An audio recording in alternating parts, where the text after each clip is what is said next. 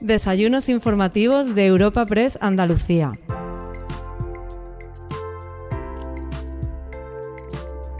El encuentro informativo que te presentamos hoy en Europa Press Andalucía tiene como protagonista al presidente de la Diputación de Córdoba, Antonio Ruiz Cruz.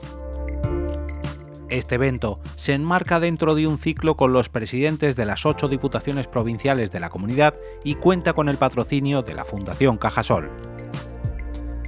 Para presentar al ponente invitado de hoy, contamos con la presencia de la alcaldesa de Fuenteovejuna, Silvia Mellado, quien dará paso al presidente para su exposición inicial y tras esta charlará con el delegado de Europa Press Andalucía, Francisco Morón.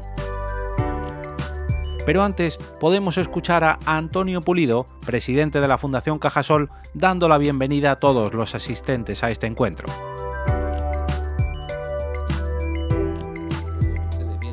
También en la mía. Antonio Ruiz Cruz, también alcalde de Rute y aspirante a repetir en este puesto que ocupa desde el año 2011, es un hombre de partido y es un hombre de consenso. Se declara municipalista convencido y sabe muy bien de lo que estamos hablando por su dilatada trayectoria en el ayuntamiento y en la Diputación. Una experiencia que hoy va a compartir con todos nosotros durante su intervención y posteriormente en el coloquio. En la Fundación Cajasol siempre hemos tenido claro que tenemos que abrir espacios de colaboración, espacios de diálogo y espacios también de nuevas propuestas. Pero el actual momento que vivimos todavía hace más pertinente este ejercicio de pluralidad y de debate de ideas. Es la mejor contribución que podemos hacer, impulsar impulsar foros de reflexión como el que nos reúne hoy aquí, no solo para que se puedan confrontar proyectos de, diferentes signos políticos, sino también para favorecer, para favorecer espacios para el acuerdo y para el consenso. Muchas gracias a todos por su atención. Nuevamente, muchas gracias al presidente de la Diputación de Córdoba por su, su, comparecencia en este encuentro. Y también muchísimas gracias a todos ustedes por su asistencia. Gracias.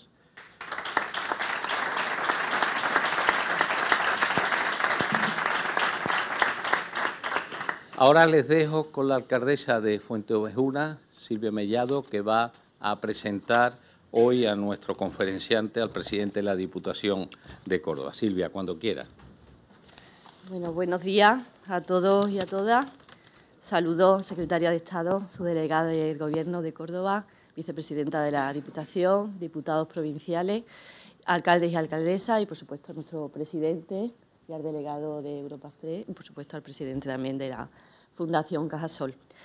Eh, en primer lugar, quería bueno, manifestaros que en el momento que el presidente me llamó para que fuera yo quien le presentara en el día de hoy, sufrí vértigo, no, no puedo decir otra cosa, pero por otro lado no dudé ni un segundo, porque creo que tener la oportunidad de manifestar y agradecer el trabajo que el presidente ha realizado durante estos ocho años en la Diputación de Córdoba, me daba eso, pues la oportunidad de, manifestar pues ese, ese, trabajo tan bien hecho y tan cerca de los municipios que ha realizado nuestro presidente. Antonio ha estado ahí al lado de, todos los municipios, es un, como decía Antonio, es un municipalista, municipalista y, así lo ha demostrado a los alcaldes y alcaldesas de la provincia.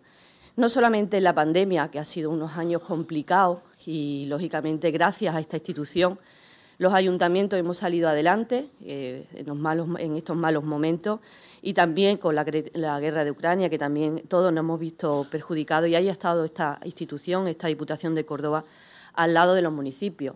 Pero no solamente, como decía, en esta pandemia, sino también antes y después. Por lo tanto, eso es lo que significa que una persona, eh, sobre todo al ser alcalde, creo que, eso dice mucho y hace mucho al que sea municipalista, ha estado al lado, nuestra. Por eso quiero agradecer y poner en valor el trabajo que ha realizado tanto él como su equipo en, la Diputación de Córdoba durante estos años. También, bueno, eh, aparte de, presidente, como decía, es el alcalde de Rute, ¿no?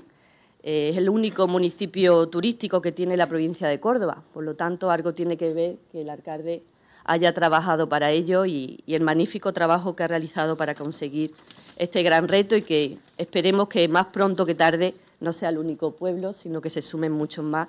Pero es verdad que gracias a esto, pues eh, Rute es el centro de la Navidad y, bueno, que todos vayamos a, ver ese Belén de chocolate, ese museo de la Ni o el resto de museos que, cuenta esta bellísima eh, localidad de Rute. ¿no? Y eso es gracias al trabajo que ha realizado Antonio durante todos estos años al frente de este ayuntamiento.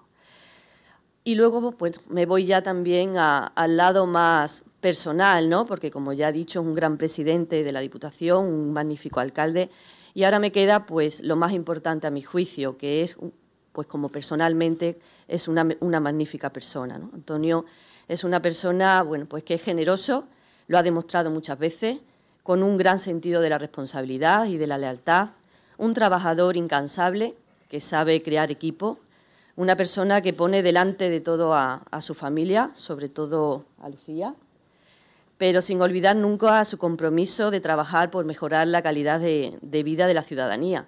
Y también tengo que decir que es una persona divertida, ahí donde lo vemos tan serio y respetuoso, también lo es, cuando hemos tenido ocasión, en momentos de, también de diversión, estar con él, pues también hemos reído mucho con él y eso dice mucho también de, una persona. Y luego, bueno, pues podría seguir hablando mucho tiempo de, Antonio. Yo quiero volver a, incidir en lo que decía al principio, ¿no? en ese trabajo como presidente que ha realizado durante estos años, que de verdad nos lo ha puesto muy fácil a los alcaldes y alcaldesas. Nos vemos en muchas dificultades y, que gracias a tener esta institución de la mano pues podemos sacar adelante. Me acordaba, visto a Salvador también, que estaba en el equipo de, Antonio al principio, en el anterior mandato, y yo que llegaba nueva, pues lógicamente encontrarte con gente así como Antonio, como Salvador, como Lola, como muchos de los que han estado ahí, pues facilita mucho la vida y el trabajo a los alcaldes y alcaldesas y sobre todo cuando acabas de, llegar, ¿no? Y, y, por eso estoy muy agradecida y de verdad y pongo en valor ese trabajo que, se ha realizado y esperemos que la Diputación de Córdoba siga estando pues, al lado de los municipios como, como hasta ahora. Muchas gracias, Antonio. Yo no quiero extenderme más, venimos a escucharlo a él. Así que, Antonio, tuya es la palabra. Muchas gracias.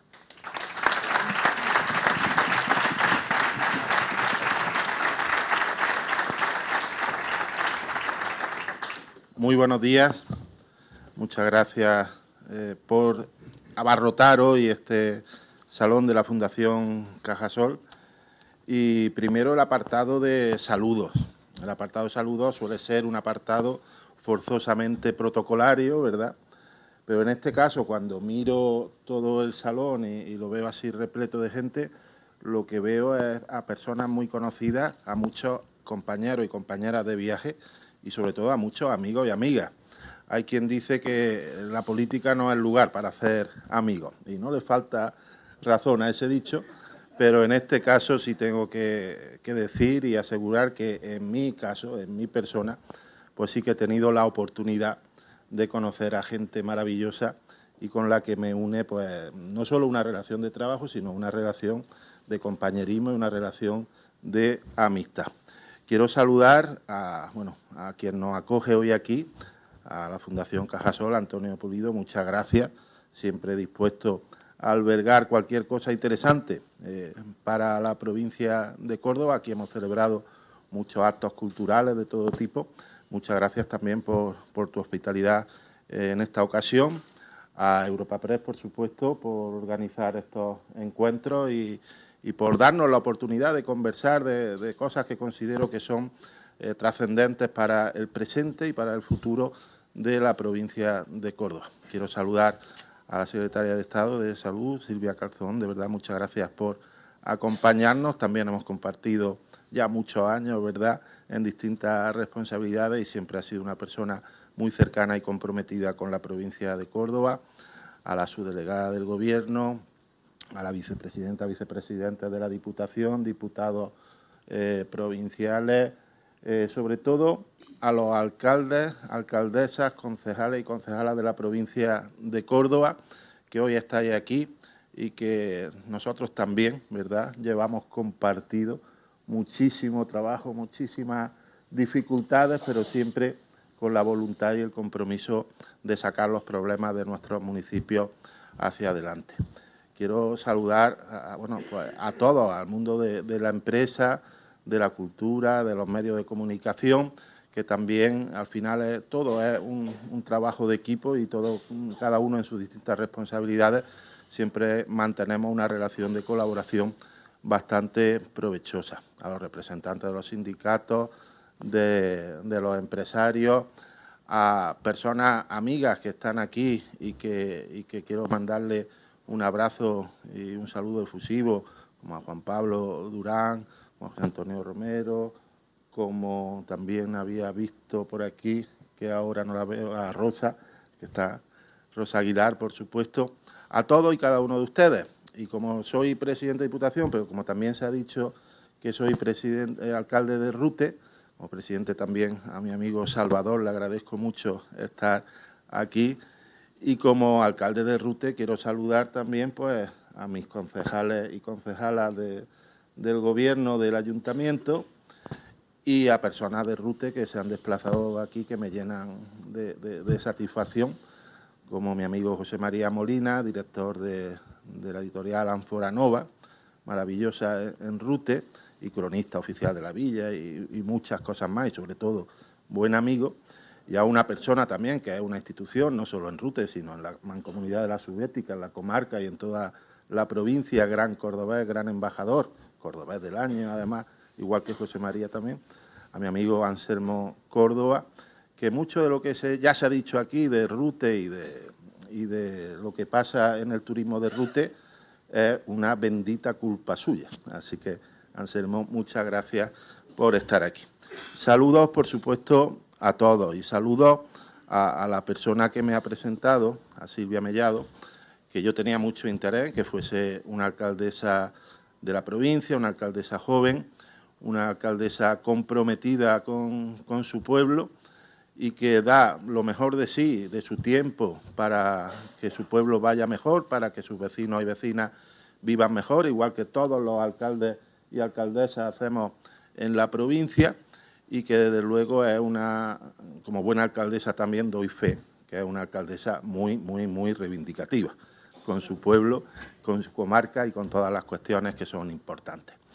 El hecho de que sea Silvia, muchas gracias Silvia, porque ella representa los valores en los que yo creo, el hecho de que sea Silvia ya anuncia algo de lo que vamos a tratar hoy aquí, y es efectivamente el compromiso con el municipalismo. Yo creo que efectivamente lo que ha marcado el gobierno de la Diputación desde el año 2011, que tomé posesión como presidente, es ese compromiso con el municipalismo, ese estar al lado de los ayuntamientos y de todos los municipios, especialmente de los más pequeños de la provincia, que son los que más ayuda necesitan por parte de la Diputación. Lo hicimos así en 2011. Este, este tipo de, encuentros, de desayunos, de, conferencias, permiten hacer balance, permiten echar la vista atrás y en 2011 pues queríamos que la Diputación fuese una institución más moderna, más transparente y sobre todo mucho más cercana a las personas y a los ayuntamientos, a los alcaldes y alcaldesas. Todo el equipo de la Diputación sabe que cuando en Diputación suena un teléfono y es un, alcalde, todo se para. Y se atiende a lo que ese alcalde plantea, porque los alcaldes y alcaldesas son personas que conocen su realidad de su municipio y las demandas que plantean son realmente las demandas de sus vecinos y vecinas. Por lo tanto, esa administración que siempre se dice, oye, y se dice con verdad, que es la más cercana a, los vecinos y vecinas, la primera puerta a la que se llama, pues tiene que tener eh, los recursos, las herramientas necesarias para poder dar respuesta efectivamente a todas esas demandas y necesidades de sus vecinos. Y eso es lo que pretendimos en 2011 y yo creo razonablemente que lo hemos conseguido. Hemos volcado recursos económicos, todos los recursos económicos de la Diputación de Córdoba a los municipios a que tengan esa capacidad de dar respuesta útil y de dar respuesta rápida a las necesidades de sus vecinos y vecinas. Hemos hecho ese esfuerzo inversor y les pongo un ejemplo. Tradicionalmente, la Diputación de Córdoba, la herramienta inversora más potente que tenía para la provincia, han sido siempre los planes provinciales, que suponía, cuando llegamos nosotros en 2011, una inversión de unos 18 millones de euros para cuatro años. 18 millones de euros para cuatro años. Nosotros venimos invirtiendo, por ejemplo, los dos últimos años, en el plan más provincia y con el Córdoba 15, 31 millones de euros cada año para los ayuntamientos. Aparte de los planes provinciales, que en 2011 también duplicamos y triplicamos las inversiones. Con lo cual, eso demuestra esa capacidad y ese esfuerzo inversor que estamos realizando desde la Diputación de Córdoba. Bien, hicimos ese cambio en 2011 y cuando llegamos en 2015, eh, en, 2015 y en 2019, perdón, en 2019 eh, volvimos a pensar cuál era la realidad de la provincia y establecimos una hoja de ruta, que siempre hay que tener una hoja de ruta. Yo a los concejales y concejalas les digo, en un ayuntamiento, si no quieres, no hace falta que planifiques gestión. No tienes que planificar nada para estar ocupado, simplemente abre la puerta del despacho, entra y por ahí va a desfilar todos los problemas urgentes que tienes en el día a día. Pero debes tener presente cuáles son las cosas importantes que realmente tú quieres hacer, porque si no, lo urgente al final eh, acaba comiéndose todo lo que es lo importante. Y en 2019 volvimos a pensar cuál era la realidad y efectivamente definimos esa hoja de ruta que pasaba por la lucha contra el despoblamiento, que es una realidad, que es cierto que no tiene esos tintes dramáticos que existen desde Peñaperros para arriba en la provincia de Córdoba ni en Andalucía, pero que es una realidad. A mí no me gusta y me niego a hablar de, de los pueblos vaciados, de la España vaciada aquí en Córdoba, porque no es cierto, pues nuestros pueblos están llenos de personas, de recursos, de cultura, de historia, de tradiciones, de posibilidades, de empresas. En definitiva, eh, tenemos esa realidad, pero tenemos que luchar contra ese goteo permanente de pérdida de población, sobre todo en el mundo rural. Y para eso diseñamos inversiones que hemos venido realizando importantes en todos estos años. También vimos que teníamos que, si queremos hacer nuestros pueblos más atractivos todavía, teníamos que seguir mejorando en la infraestructura y en los servicios públicos que se prestan en ellos. Y de ahí ese esfuerzo de nuevo inversor para que los ayuntamientos puedan acometer esa obra.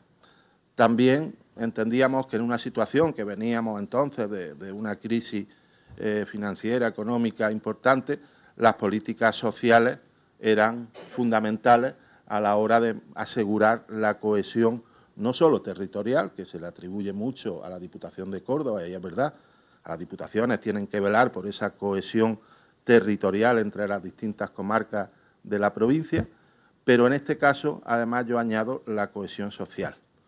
Es decir, todas las personas, vivan donde vivan, tienen que tener la oportunidad y sobre todo aquellas familias, aquellas personas, colectivos que peor lo pasan, tienen que tener esa ayuda extra por parte de la Diputación para que nadie se quede atrás. Y hemos más que doblado lo que el presupuesto de políticas sociales desde el año 2015 hasta estos últimos presupuestos. Bien, ese era un pilar también. La generación de empleo, un empleo de calidad, y para eso en su día creamos la delegación de empleo, que fue algo cuestionada porque no es nuestra competencia. Con las administraciones locales, por cierto, ocurre algo curioso. Los ayuntamientos, las diputaciones también como administración local, hay asuntos que en la norma, normativamente, no son competencia nuestra.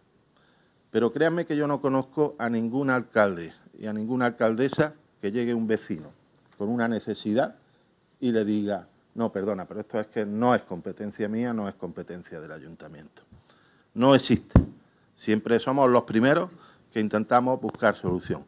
Por lo tanto, es cierto que hay cosas que normativamente no son de nuestra competencia, pero en la práctica sí que hemos demostrado ser los ayuntamientos muy competentes a la hora de gestionar todas esas cuestiones. Pues bien, el empleo es una de ellas.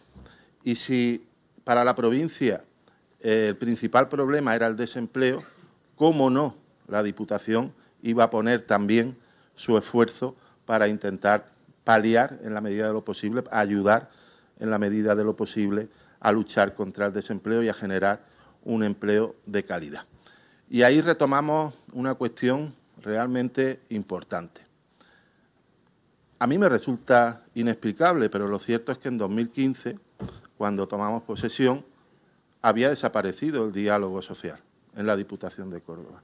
No existía el diálogo social con los sindicatos y el diálogo social con los empresarios.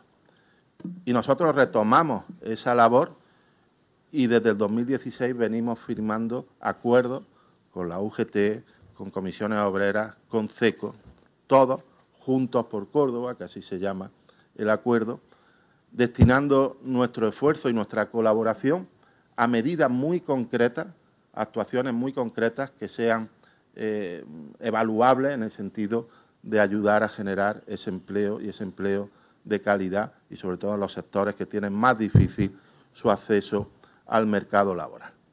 También identificamos en 2019 la cuestión de las nuevas tecnologías, la modernización y las nuevas tecnologías que necesitan nuestros, nuestros sectores, que necesitan nuestra economía y que, y que eh, necesitan los sectores productivos más protagonistas en la economía cordobesa. Nosotros contamos con un sector agroalimentario absolutamente maravilloso, absolutamente protagonista, no exento de sus dificultades, lógicamente, pero que desde la Diputación de Córdoba venimos apoyando y venimos trabajando en colaboración con ellos. Contamos con un sector turístico, que es turística que tiene la provincia, son bastante, bastante productivos y son bastante, bastante productivos y beneficiosos para toda la provincia de Córdoba. Y por supuesto, también, supuesto, también identificábamos el problema como, como especie, como humanidad global, pero que desde luego tenemos que colaborar todos también desde lo local para luchar contra el cambio climático. Esa era, era la hoja de ruta en 2019. Luego nos sobrevino lo que sobrevino a todos, ¿verdad? Y nos trastocó todas las prioridades. Un momento tan dramático para la sociedad en general y para los ayuntamientos y para los responsables de los ayuntamientos, los alcaldes y alcaldesas, la, soledad del líder que decía, ¿verdad?, Salvador Felipe González. Felipe González decía, la soledad del líder se siente cuando tu teléfono es el último que suena y tienes que tomar la decisión. Y aquí ocurría eso, y además ante problemas que no habíamos previsto y ante los cuales teníamos que tomar decisiones sin red, porque eran cuestiones absolutamente novedosas. Y lo que hicimos desde la Diputación, que fue, a mi juicio, mucho, muchas medidas destinadas pues, a, ayudar a las familias que lo están peor, a desinfectar nuestras calles y plazas, a desinfectar las residencias, a desinfectar las residencias públicas y privadas, porque daba igual eh, quién tuviese la titularidad, el problema lo tenían los mayores que estaban en esa residencia, ayudar con el cobro de, de, las tasas y de los impuestos, ayudar, ¿verdad?, desde el IPBS a todas las familias, eh, en todas y cada una de sus necesidades, ayudar a nuestros autónomos, ayudar al comercio, ayudar a los restaurantes, en definitiva, un sinfín de medidas que, venían a, a, paliar esa difícil situación. Pero el objetivo último era que efectivamente los alcaldes y alcaldesas tuviesen un teléfono al que llamar, que no se sintiesen solos y solas en esa situación tan complicada, en esos tiempos tan difíciles y yo creo que entre todos y sobre todo gracias al papel de los ayuntamientos que han asumido otras cuestiones como la desinfección de los colegios, etcétera, sin ayuda, y tengo que decirlo, de la Administración competente, de la Junta de Andalucía, pues gracias a ese papel de los ayuntamientos la situación se solventó como se solventó. Y desde luego, sin esa labor, la situación hubiese sido mucho más difícil y mucho más dura. Y lo hago siempre porque es justo hacerlo, reconocer ese trabajo, reconocer desde mi compromiso como municipalista esa labor que todos los alcaldes, alcaldesas, concejales y concejalas de las corporaciones locales realizan. Y en esos tiempos tan complicados, muchísimo más. Así que muchas gracias por ese compromiso siempre. En definitiva, eso nos paralizó un poco, claro, teníamos unas prioridades, nos cambió como a todo el mundo el orden de prioridades, la pandemia, luego la guerra con Ucrania, pero fíjense que lo que habíamos definido y lo que llevábamos luchando ya y trabajando durante tiempo atrás, hoy en día es lo que resulta o parece trascendente a la hora de afrontar ese cambio de modelo, esos tiempos tan determinantes que estamos viviendo en la actualidad. Modernización y nuevas tecnologías. Y estábamos apostando por incorporar a nuestro sector agroalimentario, ¿verdad, Víctor? Pues todo, toda esa modernización, ese Smart eh, planes y recursos para que nuestros sectores productivos tengan esa oportunidad, también desde IPRODECO, ¿verdad, Lola? Apostando por asesorarlos y ayudarlos en todo lo posible. El turismo. El turismo después de la pandemia, pues resulta que lo que se ha puesto en valor es precisamente lo que nosotros tenemos en la provincia de Córdoba.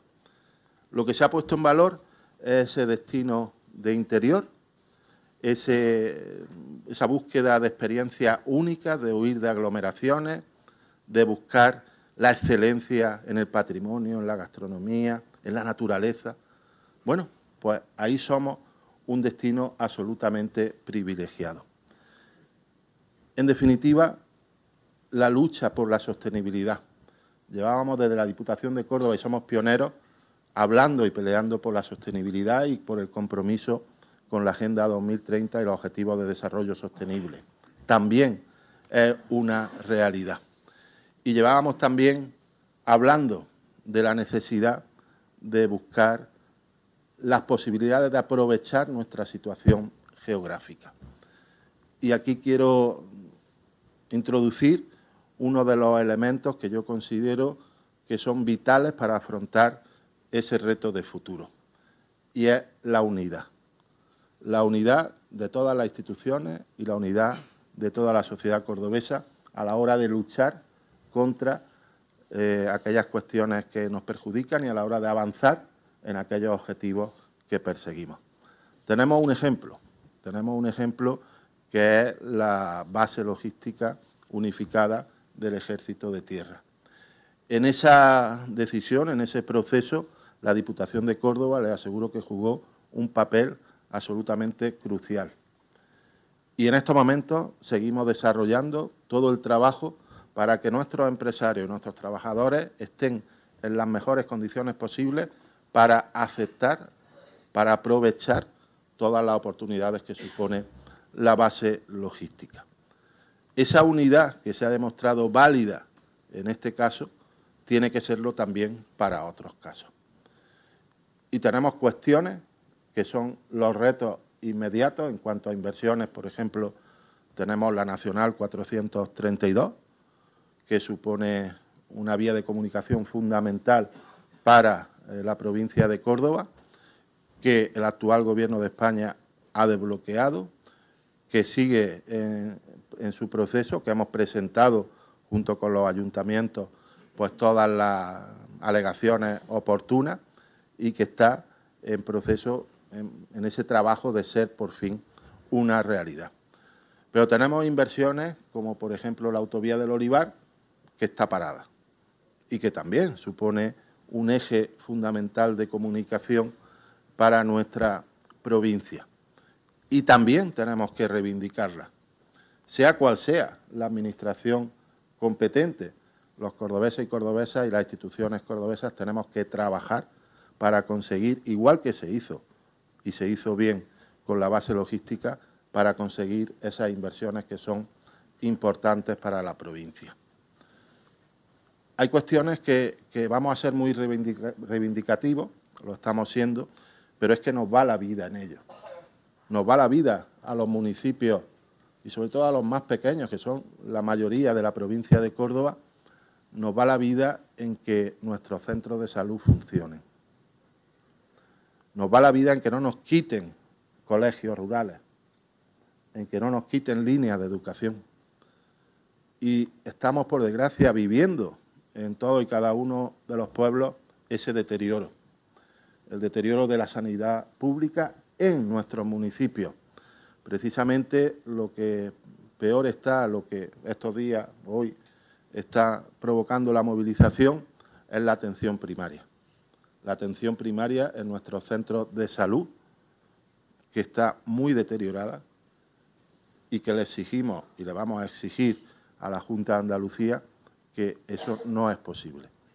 Porque cuando un vecino o vecina no tiene posibilidad de que se le atienda por su médico de primaria, por su médico de cabecera, en 15 días, o cuando un padre ve que tiene que coger a su hijo y llevarlo a otro lugar para que tenga una educación eh, primaria, desde luego las posibilidades, la viabilidad de ese municipio se están coartando. Y ahí le aseguro que hemos sido, somos y seremos absolutamente reivindicativos porque, como digo, insisto, a los municipios nos va la vida en eso. Igual que somos reivindicativos y luchamos cuando eh, algún pueblo eh, pueda caer en esa exclusión financiera y reivindicamos otras opciones, otras posibilidades para que tampoco se cierren las oficinas bancarias en nuestro municipio. Y tenemos que reivindicar el desarrollo, volviendo a la logística, de ese eje del corredor central mediterráneo. Tenemos que reivindicarlo porque es lo que nos puede dar ese salto cuantitativo en la generación de empleo. Y tenemos la posición geográfica eh, precisa para poder aprovecharlo.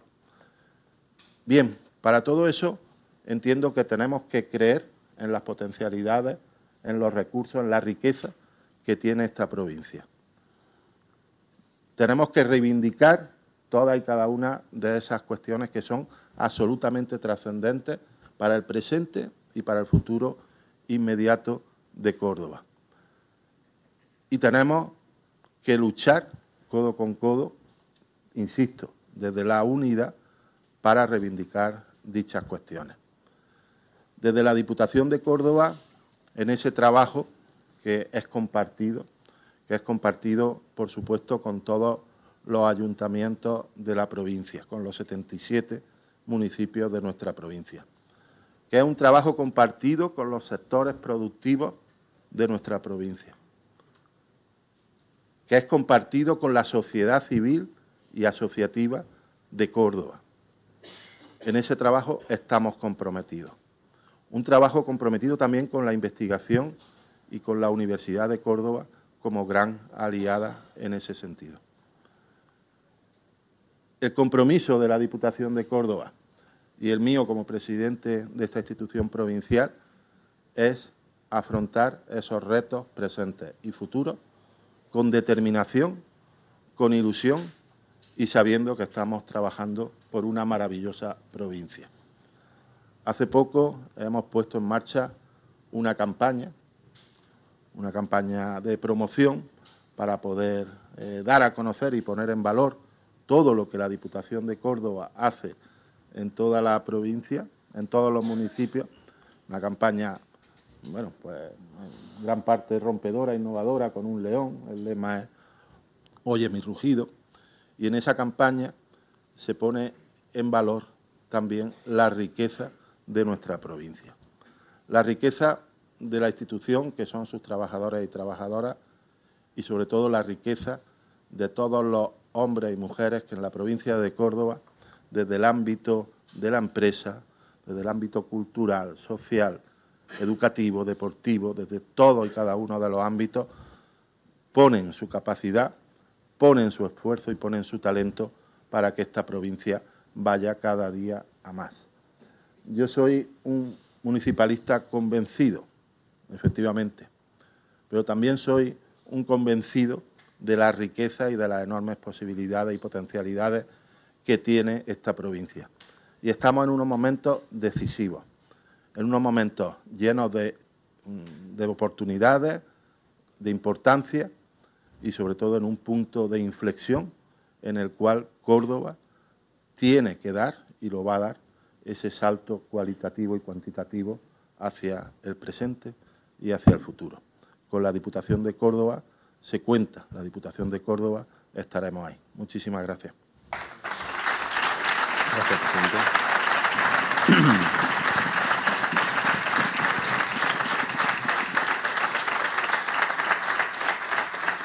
Muchas, muchas gracias, presidente. Ha hecho referencia a algunos proyectos, algunas cuestiones que se han hecho, ha abierto la puerta al futuro. De eso me gustaría empezar hablando, del futuro. No sé si tiene algún proyecto concreto, alguna idea de lo que eh, al día después de si es reelegido como presidente de la Diputación de Córdoba, tendría que poner en marcha o qué tendría que poner en marcha la Diputación de Córdoba para seguir esa senda de crecimiento y de atender a esas necesidades que tienen los 77 municipios de la provincia. Bueno, hay... No, está, está. Se oye, ¿no? Hay una cuestión que no he querido tampoco extenderme demasiado, porque sabía que estaba esta parte de, de entrevista, y como decía Anles Lutier, dice, gracias a su participación, esto ha dejado de ser un monólogo para convertirse en un biólogo, decía, decía Lutier. Esto es importante poder. Bien, hay una cuestión que no he mencionado, pero que resulta trascendental, y es la, capacidad que, vamos a tener, o no, de eh, llegar a la financiación europea. La capacidad que los pueblos, sobre todo los más pequeños, van a tener de captar esa importante financiación, esos recursos. Mm, desde la Diputación y desde las Diputaciones en Andalucía nos hemos puesto reiteradamente al servicio de la Junta de Andalucía, ofreciéndoles nuestra experiencia en ese sentido. Tenemos aquí, por ejemplo, una alcaldesa de Moriles que, gracias a esa financiación europea a través de la Diputación de Córdoba, a Moriles han llegado 900.000 mm, euros mm, para, dos actuaciones a un pueblo pequeño en ese sentido, pero que de ninguna otra manera esos municipios, ni la mayoría, tendríamos la, la, capacidad ni humana, ni técnica, ni de ninguna manera para captar esa financiación. Desde la Diputación de Córdoba llevamos ya más de 30 millones gestionados en economía baja en carbono. Y queremos, creo que es fundamental, que esos fondos ONG lleguen a todos y cada uno de los rincones de la provincia de Córdoba y sobre todo a los pueblos más pequeños. Eso me parece fundamental de cara a la, gestión con los municipios. Y de cara a la provincia mm, quiero reiterar mi convencimiento porque tenemos que aprovechar nuestra posición geográfica y nuestra capacidad logística. Eso creo que, que tiene que ser determinante en el desarrollo eh, futuro cercano de la provincia de Córdoba. Mm. Una provincia que está muy bien en comunicaciones, sí cuenta con grandes comunicaciones, ¿no? aparte de las dos cuestiones que después veremos. Eh, esa, esa, situación estratégica, además de turismo y la logística, eh, ¿hay algún proyecto más, aparte de la base logística que ya se cuenta con él, o alguna cosa semejante que pueda aterrizar en Córdoba y que pueda dar esa oportunidad a la provincia de seguir creciendo?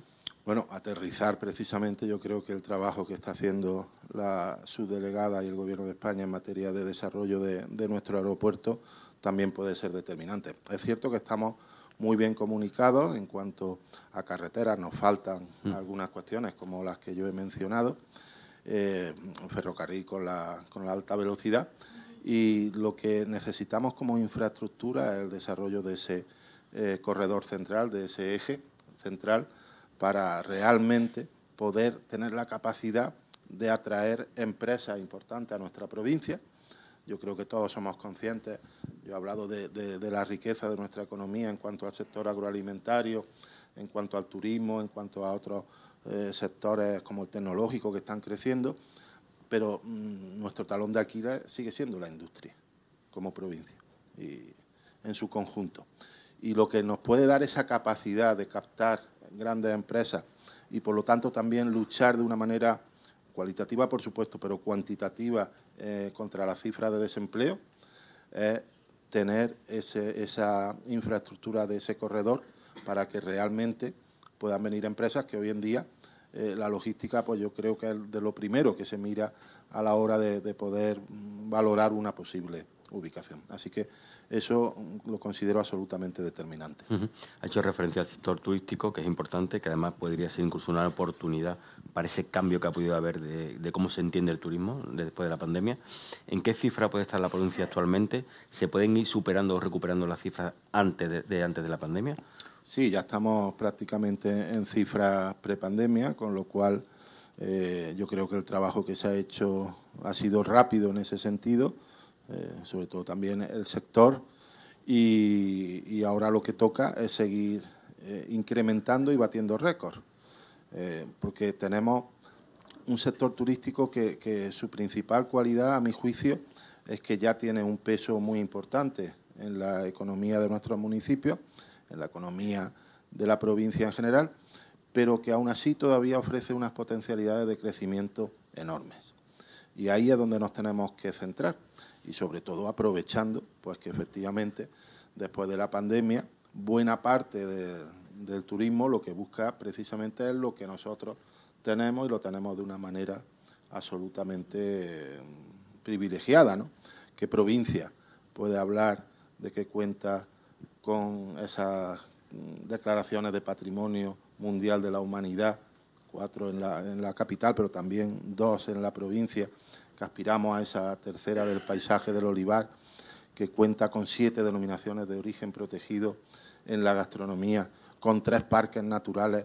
Es que tenemos todo y de manera excepcional en lo que ahora buena parte del turismo busca y por lo tanto tenemos que potenciarlo, promocionarlo para aprovecharlo al máximo. ¿En ese, en ese sentido hay algún tipo de plan específico que tenga pensado poner en marcha o considera que, hay que ayudar de alguna manera al sector?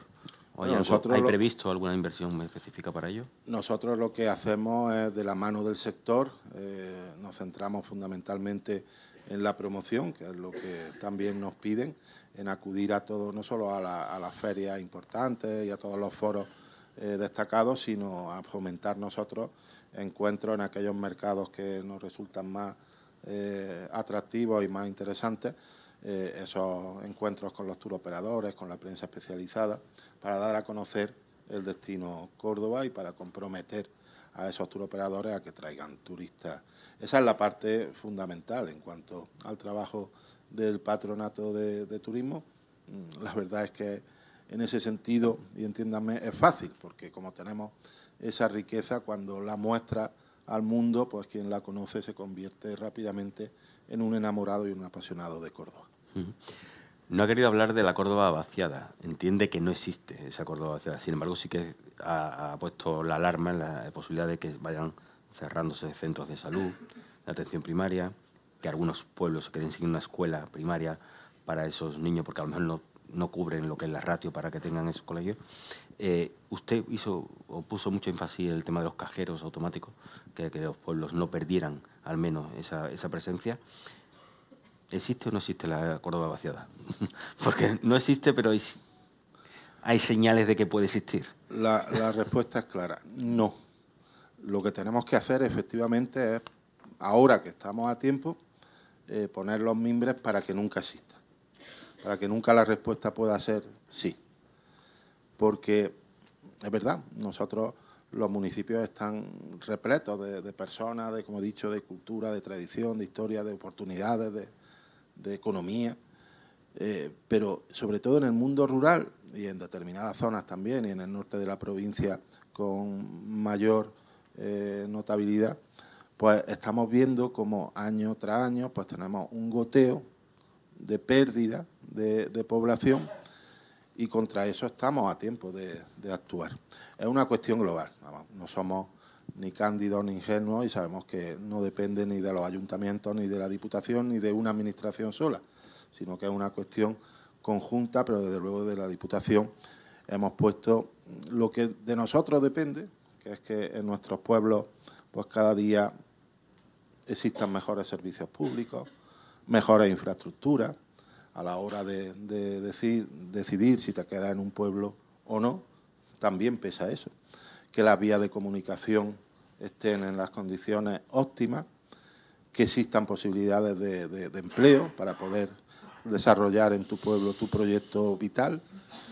Y por eso mm, somos reivindicativos en esas cuestiones que, he mencionado y que ahora ha recalcado usted, que no podemos permitir que se, que se deterioren esos servicios públicos. Y servicios públicos esenciales, como son la educación y la sanidad. Y lo cierto es que los alcaldes y alcaldesas lo estamos viendo en nuestros municipios y lo estamos padeciendo. Bueno, y, de hecho, mm, en la calle está, ¿no? Eh, esas protestas y esas movilizaciones de los profesionales sanitarios. Esos profesionales que realmente, cuando hemos vivido esa pandemia de forma tan directa como responsables locales, como ediles, y hemos salido todas las tardes a aplaudir el esfuerzo de todos esos profesionales sanitarios, merecidísimo. Y cuando ahora vemos que a esos mismos profesionales sanitarios que aplaudíamos, ahora por parte de la Administración competente, pues no se les da las condiciones necesarias para que puedan realizar ese trabajo con dignidad y con, y con eficacia, lo cierto es que es bastante descorazonador. Y por eso desde los pueblos, insisto, vamos a seguir reivindicándole a la Junta de Andalucía que no se deteriore nuestro centro de salud y que por supuesto no se elimine ni una sola línea educativa más y, mucho menos ningún colegio rural. Ha hecho referencia también a, a, las alegaciones que se han presentado al desdoble de la Nacional 432. No sé si hay algún tipo de respuesta ya, en qué situación está ahora mismo ese trámite y qué espera de esas alegaciones. ¿no? Bueno, lo, importante en este caso es que hayamos podido presentar alegaciones. Y me explico.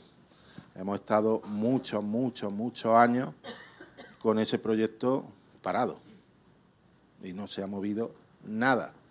Y a eso me refería también con el tema de la unidad. Es que no se pueden reivindicar las cosas solamente cuando el gobierno de turno sea contrario a tus colores políticos, no. Eso entra dentro del ámbito político, pero no dentro del ámbito institucional, al menos tal y como yo lo entiendo. Hay que reivindicar, y los alcaldes lo hacemos siempre, independientemente de quién sea eh, quien gobierne en la Diputación o en la Junta o en el Gobierno de España. Hay que reivindicar lo importante para España, para, para Córdoba en este caso. Y lo importante de la Nacional 432 es que hoy estamos hablando de las alegaciones presentadas. Efectivamente se puso en marcha, se hicieron el, proyecto por tramo y nosotros en, ese tramo en concreto lo que, lo que queremos y hemos reivindicado, aparte de asesorar a los distintos ayuntamientos en sus peticiones puntuales, es que efectivamente sea todo ese tramo autovía. Creo que es importante y, estamos bueno pues a la espera también y estoy convencido que, se tendrá esa, esa, sensibilidad y que también el proyecto de Córdoba-Granada eh, sea una realidad y que tengamos muy pronto esa autovía tan necesaria desde un punto de vista de desarrollo económico y de desarrollo también de, la seguridad vial.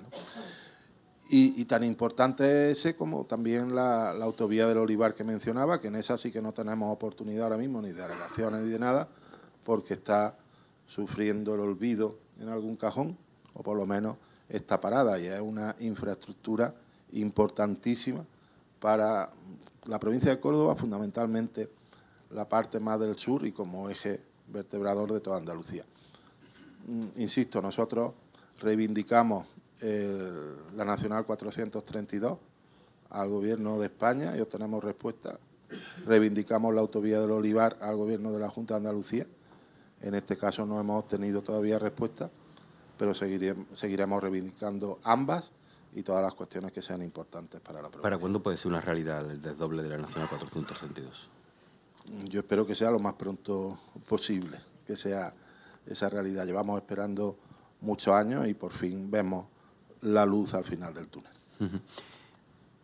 A modo de balance, son dos legislaturas, dos mandatos. Dos mandatos.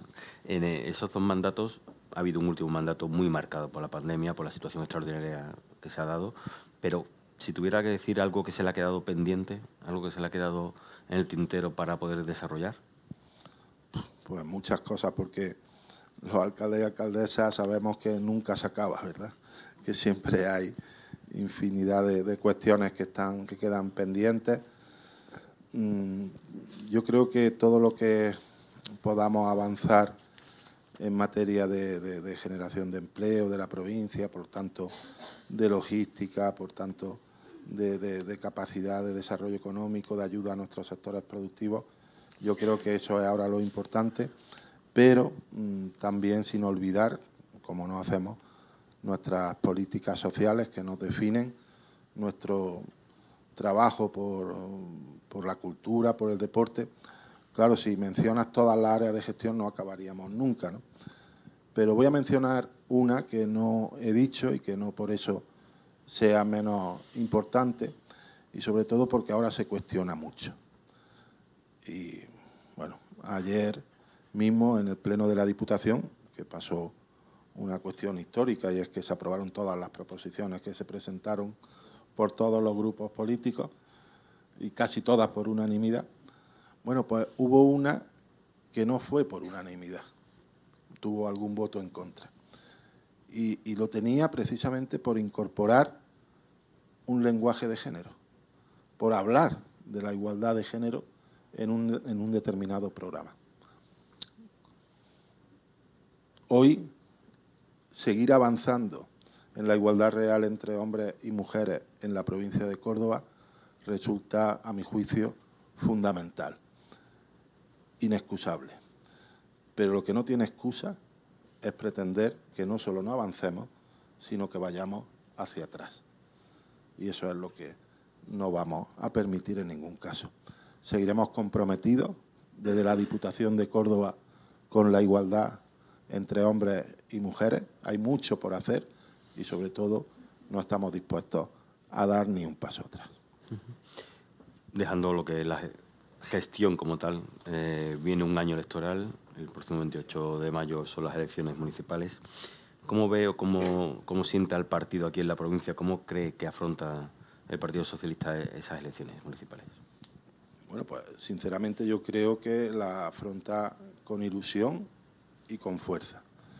Las elecciones municipales a nadie se nos escapa que son eh, otra cosa, que son distintas al resto de elecciones porque depende mucho y, tiene mucho peso la marca, pero sobre todo tiene mucho peso las personas que se presentan, que ponen su cara en un cartel y que quieren obtener los mejores resultados para poder gobernar y realizar su programa electoral. Yo creo que el trabajo que se ha realizado por parte de los alcaldes y alcaldesas, en este caso del Partido Socialista, puesto que usted me pregunta por mi partido ha sido excepcional. En unos años muy, muy complicados. Nunca fue fácil la gestión de un ayuntamiento. Nunca eh, es una balsa de aceite. Siempre hay multitud de problemas, muchas cuestiones que atender, unas que puede, otras que no. Pero es que estos años han sido especialmente dramáticos. Es que yo recuerdo como a lo mejor la parte más dura de de mis 12 años como, como alcalde, pues ese momento en el que tenía una residencia privada, pero en, el cual, en la cual había ochenta y tantos mayores contagiados al principio de la pandemia. Y sé todos los esfuerzos que hemos hecho durante ese tiempo. Y sé que todos hemos estado al lado de nuestros vecinos y vecinas en esos peores momentos. Y sé y conozco también que hemos seguido apostando por invertir en nuestro municipio, por tener mejores servicios, mejores infraestructuras, por dar respuesta a esas necesidades nuevas y urgentes que tenían nuestros vecinos y vecinas motivadas por la pandemia y por lo tanto creo que ese trabajo seguro va a estar reconocido el próximo 28 de mayo. ¿Y la capital, cómo la ve? Bueno, la capital eh, políticamente la veo como mm, demasiado autocomplaciente por parte del equipo de gobierno. Creo que, el tema de la base logística, que es importante y que es mérito de todos, parece que al gobierno actual municipal le sobra y le basta. Y yo creo que la vida municipal se compone de muchas cosas más, en las cuales pues no se ve esa actividad por parte del actual gobierno del Partido Popular. En cualquier caso, nosotros eh, vamos a ofrecer esa alternativa, esa alternativa de progreso y de trabajo y dedicación por la ciudad de Córdoba, que es una ciudad maravillosa, que muchas veces a la Diputación se nos pone en esa comparativa o en esa tensión entre la capital y la provincia, y yo siempre he dicho que son absolutamente complementarias y necesariamente complementarias para el beneficio de ambas, pero la capital es también una es maravillosa, con muchas posibilidades, algunas veces no bien aprovechadas, y que yo creo que ahora es el momento también de unirse a ese, a ese progreso y a ese proyecto de desarrollo que los socialistas siempre eh, eh, significamos. ¿Ve posible recuperar la alcaldía? Siempre, claro. en unas elecciones nunca des nada por perdido ni nada por ganado. Y por lo tanto, todo depende del trabajo que se haga, de la capacidad de ilusión que se ponga. Y desde luego a Antonio Hurtado ilusión y fuerza no le falta. Así que estoy convencido que vamos a optar, como siempre hacemos, a todo. Dos últimas cuestiones. Una, ¿cómo ve al partido después de las elecciones autonómicas? ¿Cómo ve al líder del, Partido Socialista, el señor Juan Espada? Fueron unos resultados que, la verdad que castigaron bastante al Partido Socialista, una mayoría absoluta que no se esperaba bajo ningún concepto. Em, ¿Cómo lo ve? ¿Cómo cree que afronta esta, esta próxima cita electoral y qué sensaciones le transmite lo que es la dirección regional del partido? Bueno, Juan Espada es una persona enormemente trabajadora, tiene una capacidad de trabajo enorme de la que, de la que doy fe. Las elecciones, obviamente, los resultados no eran los que esperábamos. Se dio también, a mi juicio, esa tormenta perfecta del voto útil para evitar que Vox y, la señora Olona llegase a, San Telmo o al gobierno de la Junta. y bueno, son los que son. A partir de ahí el trabajo que se está haciendo yo creo que, es absolutamente necesario, por lo que estábamos hablando también antes, ¿no? es que eh, lo que ya los andaluces y andaluzas están viendo es que el Partido Popular siempre hace lo mismo allá donde gobierna a nivel regional y es deteriorar los servicios públicos esenciales, fundamentalmente la sanidad y la educación.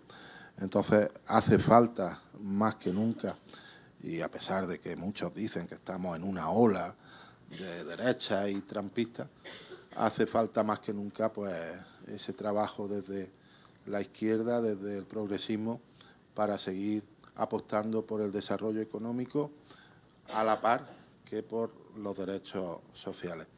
Y yo creo que tenemos un grandísimo ejemplo en el Gobierno de España, que en una situación muy compleja, muy difícil, ha sabido tomar las decisiones necesarias para salir y para sortear tanto la crisis sanitaria como la crisis económica asociada a la pandemia y también ahora la parte de crisis económica que supone la guerra en Ucrania, para poder solucionar esas crisis y poniendo las medidas necesarias para que todos salgamos de la crisis. Yo creo que en la memoria tenemos otras crisis, ¿verdad?, en las que lo que se hizo fue recortar, recortar y apretar a la clase media y a las clases más humildes. En esta ocasión se ha demostrado que se puede salir de las crisis ayudando a la familia, ayudando a, los empresarios, ayudando a todos los sectores y que además la economía, y hoy en día la economía española yo creo que está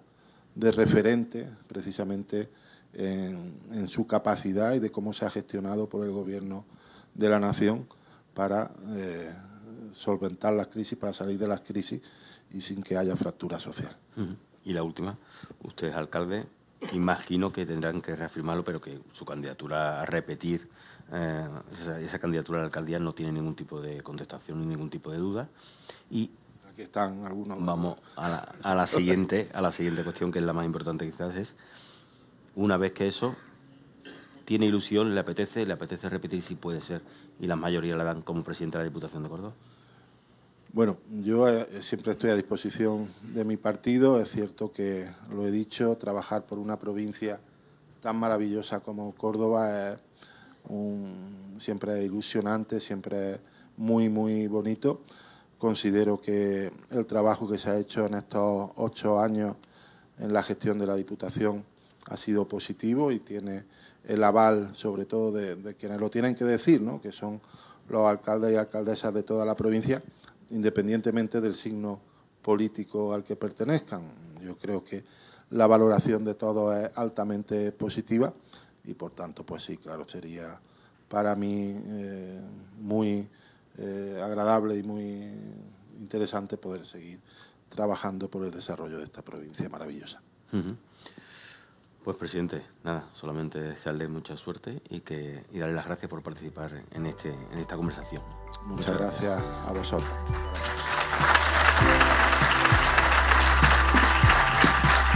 Despedimos esta entrega de los desayunos informativos de Europa Press Andalucía, invitando a todos nuestros oyentes a descubrir el resto de episodios de este programa, así como los distintos podcasts de nuestra red a través de europapress.es barra podcast.